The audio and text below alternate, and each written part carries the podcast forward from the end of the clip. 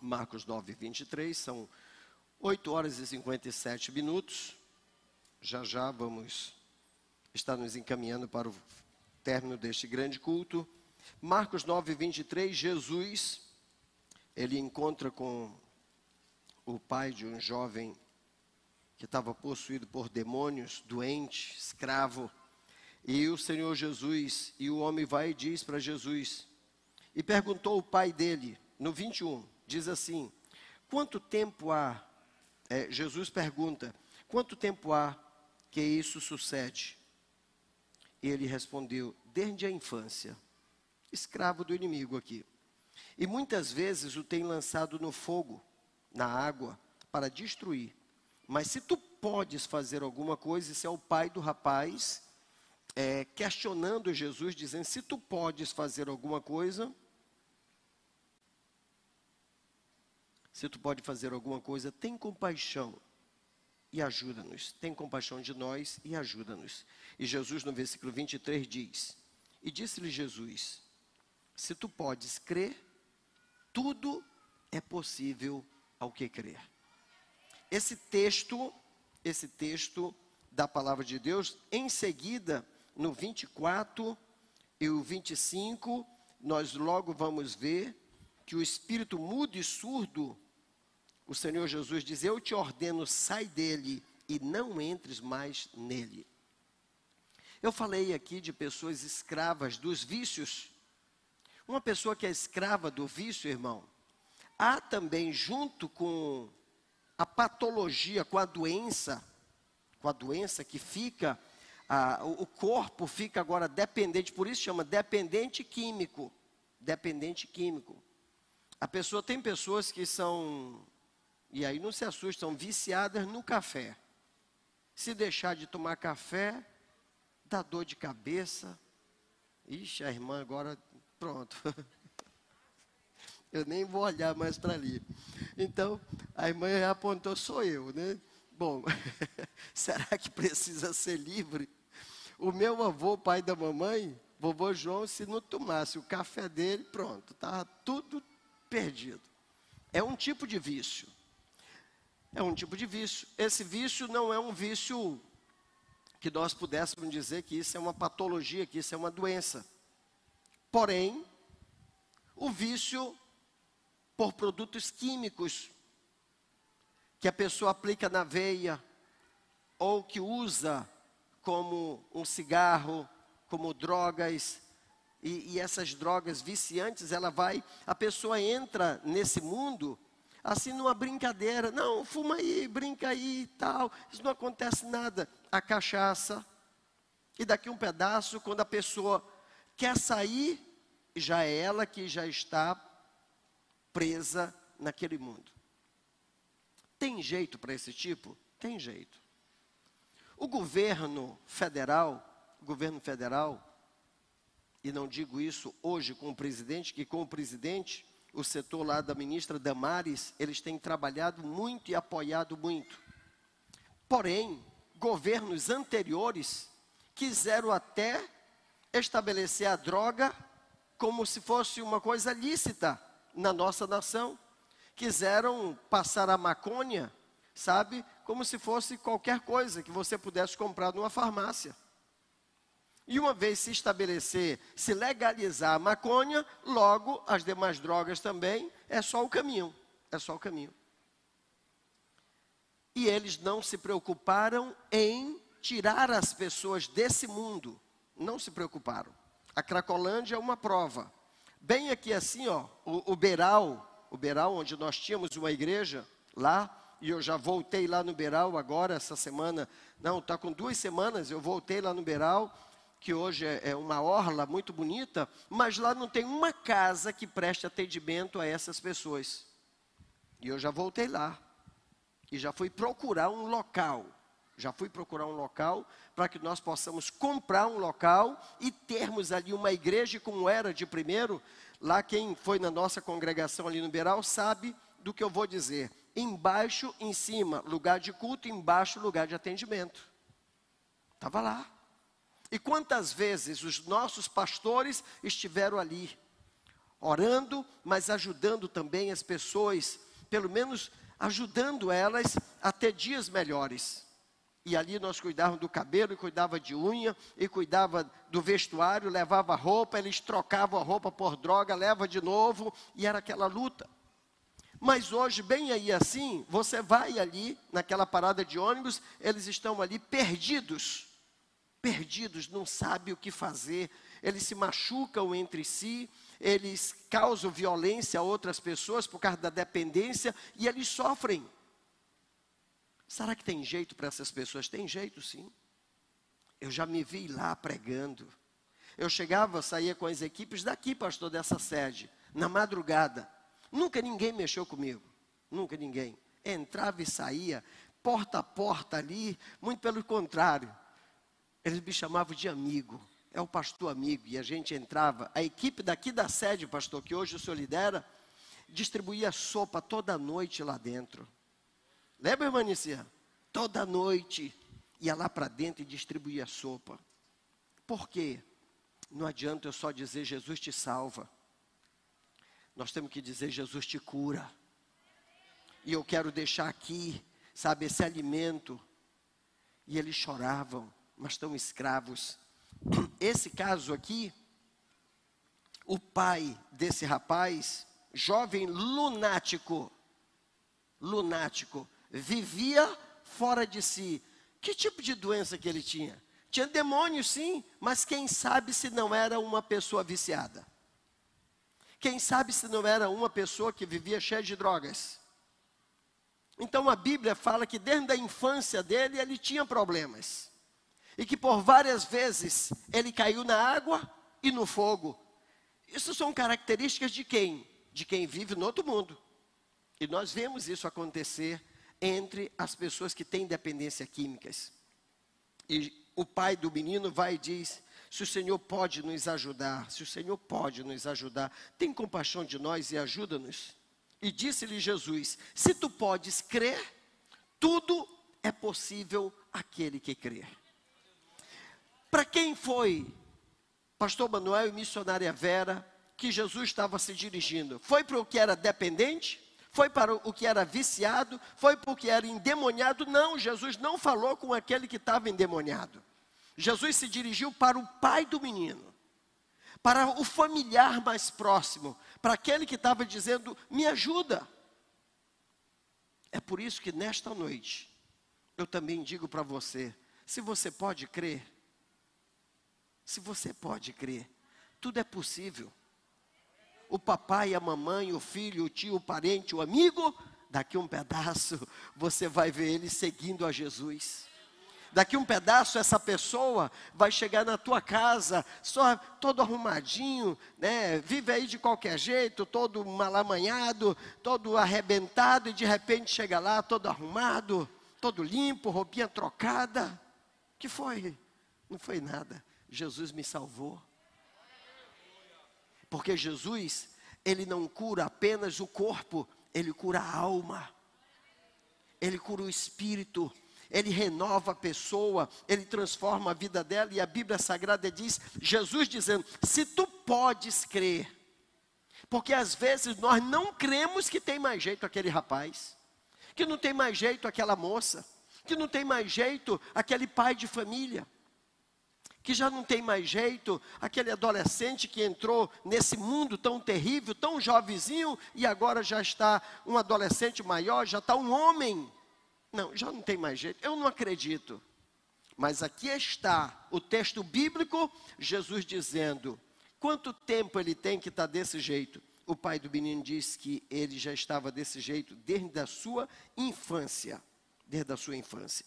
E agora, Jesus diz, e o pai do menino disse: Olha, por favor, tem compaixão. Se tu podes fazer alguma coisa, essa alguma coisa talvez ele tivesse dizendo: o senhor pode me ajudar? O senhor pode me ajudar com as autoridades da cidade? O senhor pode me fazer um encaminhamento para poder internar o meu filho? O senhor pode levar o meu filho num posto médico? Jesus disse: se tu pode, se você pode crer, tudo é possível aquele que crer. A nossa igreja está trabalhando, a nossa igreja está trabalhando para nós construirmos não é de hoje. É que o caminho que eu estou buscando ainda não deu certo, mas vai dar no momento desse. O que acontece para nós termos um centro de tratamento ou de recuperação para dependentes químicos. Nós vamos ter em nome de Jesus. Eu não aguento ver esse povo aí na rua sofrendo e pai e mãe chorando. Eles vêm para o culto de milagre. Papai, mamãe, maninho, marido, esposa. Vem para o culto de milagre, pastor. Se você olhar como eu olho aqui, está entendendo? Cada pedido o teu coração só falta sair pela boca, só falta dar um infarto de pai e mãe dizer, pastor, ele me bateu, ele roubou, ela fez isso, ele fez aquilo, pastor, minha filha está gestando de novo, ela não criou nenhum, pastor, os três filhos que ela tem, pastor, eu é quem crio, já está gestante, está de novo no mundo das drogas. Não tem mãe, não tem família que suporte um negócio desse. E por que, que nós não vamos crer? E será que se nós fizermos sete campanhas, sete quarta-feira, de nós tirarmos um tempo em dedicação a Deus e a essas pessoas, dizendo: Senhor Jesus, tem misericórdia, nós cremos no milagre, nós cremos no milagre, Jesus, nós cremos. Será que não vai acontecer no final das sete campanhas de sete quarta-feira? Será que essas pessoas não estarão livres pelo poder da fé que nós temos em Cristo Jesus, nosso Senhor? Sim, temos, nós temos fé. Jesus disse: se você pode crer, crer é ter fé. E o que é a fé? Se nós sairmos daqui, deixa eu só marcar para eu não perder. Se nós sairmos daqui e viermos do capítulo 11, ora, a fé é o firme fundamento das coisas que se esperam. Você não está esperando que ele saia desse mundo? Você não está esperando que ele seja uma pessoa normal, que ela seja uma pessoa normal? Então a fé é isso é o firme fundamento. Eu tenho base bíblica, eu tenho fundamento na minha fé, eu estou esperando que essas coisas. Ora, o firme fundamento das coisas que se esperam e a prova do que não se vê. Eu continuo vendo ele largado lá, fazendo coisa que aborrece, que entristece, mas eu creio aqui dentro do meu coração, eu creio, eu posso crer que Jesus é poderoso para transformar a vida desse homem, dessa mulher, dessa moça, desse rapaz, desse adolescente, dessa criança. Eu creio que é possível que ele saia desse mundo que ele está vivendo. Quantos creem? Diga amém. Por favor. E eu anotei, eu anotei, para não esquecer: fé é a confiança na lealdade daquilo que cremos daquele que cremos. Fé é isso. Eu tenho fé na lealdade daquele que prometeu. Porque a Bíblia diz que aquele que prometeu, ele é fiel para fazer cumprir a sua palavra. Ontem, nada contra, mas ontem era para a gente ter cantado o hino nacional, o hino da bandeira, e mais hino, e mais hino, mais hino. Mas daqui um pedaço já não estava bem assim. Já uma cervejinha aqui, uma cachaçinha lá, um uísque por ali, um, um forrozinho e tal. E parece que nós deixamos de ser patriota para ser forrozeiro. Então, nós precisamos entender que tudo isso faz parte da nossa cidadania, ok. Mas sabe o que foi que eu vi?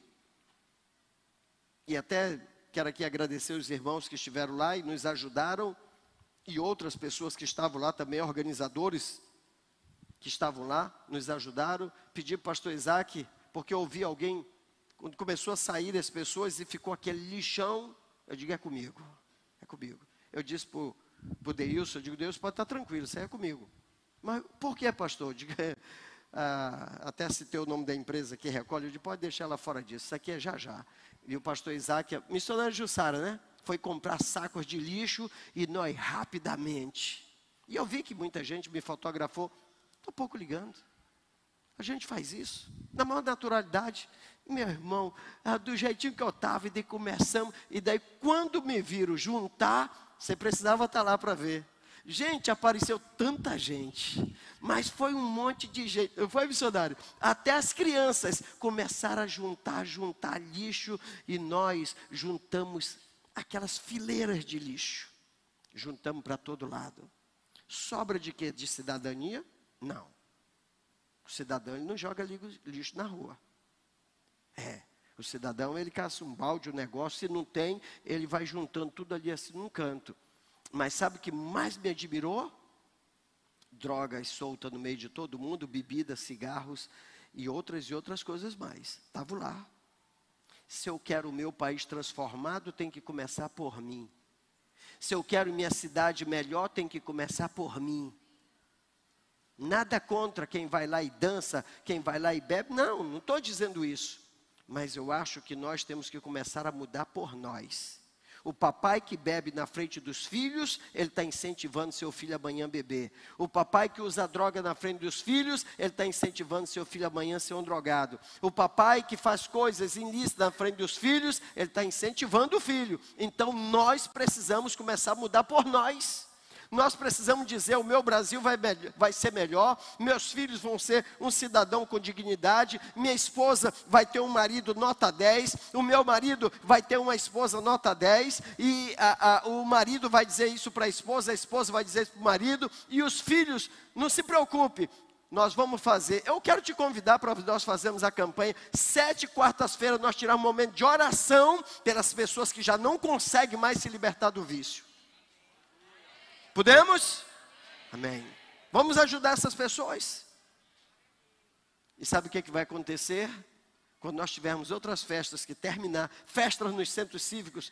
Quando a igreja faz festa, pastor, olha aí, a, a minha netinha está aí, a Juliana está lá, Deilson estava, está ali Deilson, né? E outros, e foi todo mundo. Daí depois que começou amigo, aí você precisava ver até os próprios, as pessoas que já estavam embriagadas, começaram a dizer, desculpe aí, pastor, mas teve um que, pastor Isaac estava juntando, ele terminou aqui assim, ele pegou e jogou a lata nos pés do pastor Isaac. Tu está juntando, já junta mais essa aí. Ok, não tem problema. Mas deixa eu lhe dizer, Jesus está dizendo, se tu podes crer, tudo é possível ao que crer. Eu ainda creio que quando nós tivermos festas públicas, porque isso também é um vício. Jogar lixo na rua também é um vício. Também é um vício. E pensa num víciozinho que os urubu agradece. Está entendendo? Porque você jogar coisa que você não quer dentro da tua casa, você joga pela janela, né? Eu dentro da igreja, em qualquer canto, se eu acho, eu junto, e a, a minha esposa, meu Deus, tu anda com esses papéis sujos, estava dentro da igreja, estava ali, eu juntei e botei no bolso. Eu não deixo na rua, de forma nenhuma. E eu quero te convidar para nós começarmos a mudar a nossa cidade a partir de nós mesmos, do nosso próprio comportamento. Amém? Voltando para o texto original. A fé é o firme fundamento das coisas que se espera e a prova daquilo que você ainda não vê. E a Bíblia diz, no versículo 6: Ora, sem fé é impossível agradar a Deus. E o que é que é isso, pastor? O que é que esse texto está dizendo?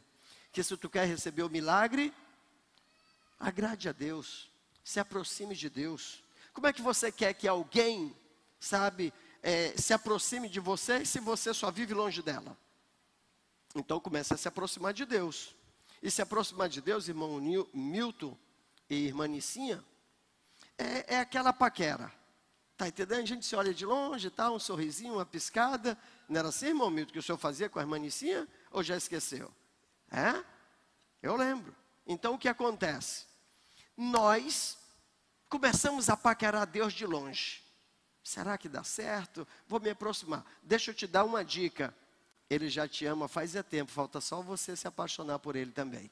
Então o que acontece? A Bíblia diz que Deus nos amou primeiro e você começa a se aproximar de Deus e você vai chegando, bate um papo com ele, vai ser rápido, né? E você vai sair, ele vai ficar olhando, poxa, se eu pudesse ficar com ela aqui do meu lado, eu ficaria. Mas vai ter um momento que você já não vai mais aguentar estar longe de Deus. E você vai se aproximar e vai dizer: Olha, Deus, eu quero viver agora a minha vida inteira contigo. Ele vai dizer: Vinde bendito de meu Pai. Vinde bendito. Deus está afim que você entenda que Ele quer te salvar, que Ele quer te amar, que Ele quer te dar coisas novas para você e para toda a sua casa. Então a Bíblia diz: ora, sem fé é impossível agradar a Deus, porque é necessário que aquele que se aproxima de Deus creia que Ele existe. Você estando aqui na igreja, eu não acredito que você não acredita em Deus. Eu não acredito.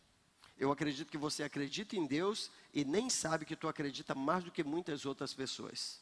Então a Bíblia diz que sem fé é impossível agradar a Deus, porque é necessário que aquele que se aproxima de Deus creia que Ele existe e que Ele é galardoador. O que é galardoador? O que é um galardão? É um presente, é uma recompensa. Então a Bíblia diz que quando você se aproxima de Deus, Deus começa a te presentear, a te oferecer o que tu precisa, a suprir a tua necessidade, a reagir melhor aos teus sentimentos, a encher você de gozo, de prazer, de alegria, de satisfação. Você vai começar a deixar as dependências de outras coisas, de outros produtos lá de fora, e Deus agora, Ele vai preencher o teu ser com alegria. Tem pessoas que um cigarro é, deixa ele mais calmo. Tem outras que uma cerveja deixa ele mais calmo. Tem outro que um, um, momento de sexo deixa ele mais calmo. Mas se eu te disser que Jesus acalma a tua vida inteira, só Ele. Jesus, Ele pode acalmar a tua vida inteira. Eu conheço pessoas que eram dependentes da cachaça todo dia. Todo dia. Eles bebiam. Todo dia eles bebiam. E eles bebiam e deles voltavam satisfeitos, alegre, contente, por mais que aquela satisfação só era prazerosa para eles e para a família não era. E quando você tem Jesus na sua vida, o prazer já não vai ser mais somente seu. A tua família também vai sentir o prazer de olhar para você e dizer: tem alguma coisa diferente. O que é está acontecendo com ele? O que está acontecendo com ela? É que ela começou a se agradar de Deus. E Deus começou a se agradar dela daqui um pedaço, aquelas práticas costumeiras, antigas, aquilo que era usual, aquilo que era contrário à tua própria vida, à tua, à tua própria subsistência, o amor pela tua família, daqui um pedaço aquilo tudo já passou e agora você verdadeiramente se tornou uma nova criatura. As pessoas vão olhar para você e alguém vai chegar e vai dizer: Desculpa, mas você é a fulana de tal? E você vai dizer: Sou. Mas você é o fulano de tal? Sou. O que foi que tu fez? Aceitei Jesus como meu Salvador. Jesus transformou a minha vida. Hoje eu sou uma nova criatura. Hoje eu sou uma nova pessoa. Olha, eu voltei com a minha família. A minha família agora está em paz. Eu já não faço mais o que eu fazia. São essas coisas. Eu acredito nisto. Eu acredito. Por isso estou pregando. Meu maninho, hoje eu não vejo meu maninho aqui. Mas o meu maninho, o irmão Milton e o meu cunhado, os dois estão aqui, né? E eles podiam escapar uma sexta-feira 13. Mas os outros dias não escapavam de jeito nenhum. Eles, todo dia, todo dia. O Tarrafa, é o Tarrafa. Ninguém pode. Tarrafa não é assim, não. Tarrafa era um homem zarrão, o dono do bar quando eles não vinham, disse, o que foi que aconteceu? Adoeceu meu freguês. Né? Não é porque todo dia, mas hoje, aqui, ó, lavado e purificado pelo sangue de Jesus. Está ali meu cunhadão, lavado e purificado pelo sangue de Jesus. As famílias contentes, alegres, felizes. Foi levado em tudo quanto foi de lugar e daí faz isso, faz aquilo, toma isso, toma aquilo, mas nada resolveu. No dia que entregar a vida para Jesus, totalmente mudado. Eu quero te convidar, me ajuda por sete quarta-feira. Quem sabe na sua casa, faz um bilhetinho, sabe, bota lá um bilhetinho, preciso orar pelos dependentes químicos, para Jesus libertar. E nós, por outro lado, vamos estar trabalhando, operacionalizando. Estamos vendo aí Coloquei uma equipe, já está trabalhando para ver se a gente consegue recursos, porque nós, nós doamos o terreno, nós doamos o terreno para o governo estadual para ser feito, para ser feito. A Assembleia de Deus tirou do, da sua propriedade, nós doamos um terreno de 200 por 400 para ser construído um centro de tratamento. Só se a igreja doar, a gente faz. E eu estou vendo passar mais um, um mandato e não estou vendo sair. Eu estou vendo que é, é dízimo e oferta que vai fazer, e daí faz mesmo. Porque com dízimo e oferta faz, em nome de Jesus. De repente, irmãos, amigos, resolve investir e a gente faz isso. Mas antes disso acontecer, eu quero outra vez te convidar. Vamos ficar de pé e vamos orar por ele de novo? É, eu só lembro do meu irmão. Meu irmão estava no carnaval, chapado. Nós lá na vigília, ali onde hoje é o Jockey Clube, ali era o céu do tio Juvenal. Era conhecido como o céu do irmão Juvenal. Então, nós lá na vigília, a mamãe disse: É, pastor Manel Batista era o nosso pastor presidente na época. Eu queria pedir oração pelo meu filho, o Nanai, porque ele saiu de casa lá não sei que dia e hoje já está para terminar o carnaval e ele nunca mais apareceu. O senhor podia orar para Jesus trazer o meu filho agora para cá? Hum, o menino está até a tampa da moita toda e a mamãe agora querendo que Jesus trouxesse o meu irmão para ir para a vigília. É, é, não ter juízo. A minha mãezinha, eu fiquei olhando, mas minha mãe não está pensando. Meu irmão está muito doido, hoje é o último dia do carnaval e mamãe agora querendo que Jesus traga o meu irmão. Irmão, o errado era eu. O pastor Manuel Batista disse: Irmãos, a irmã Nazinha está pedindo oração e o meu pai levantou a mão e confirmou. O irmão Isaac também. Vamos orar pelo irmão Nanai, ele está desviado e o Nanai tem feito umas besteiras e tal. E começou a falar. E daí nós começamos, dobramos os joelhos e começamos a orar. Irmãos, nós começamos a orar e o papai chorou de lá, a mamãe chorou de cá e eu com raiva.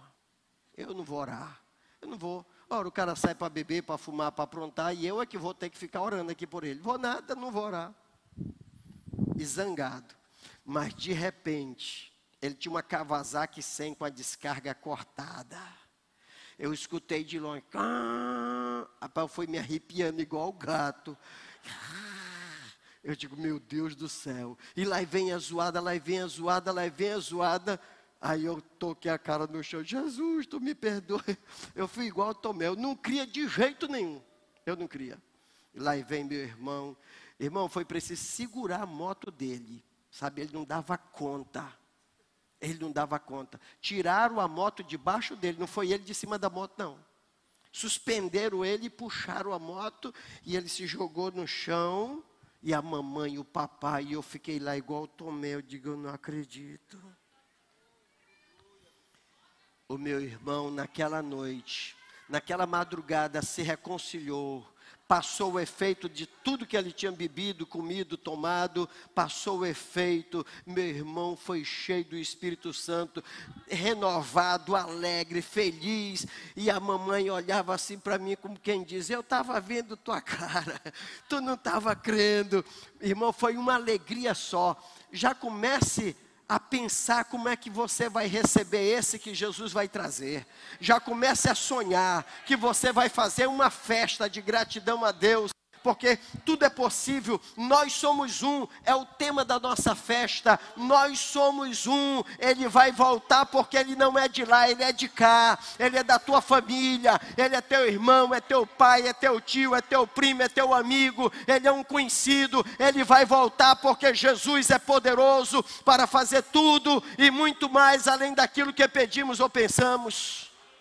Satanás não vai ter poder para matar esse homem, para matar essa mulher, para matar essa moça, esse adolescente, esse rapaz. Jesus tem um projeto de vida na vida dele. Jesus não fez ele para morrer nas drogas, não. Jesus fez ele para ele dar testemunho que ele veio das drogas e hoje é lavado e purificado pelo Senhor Jesus.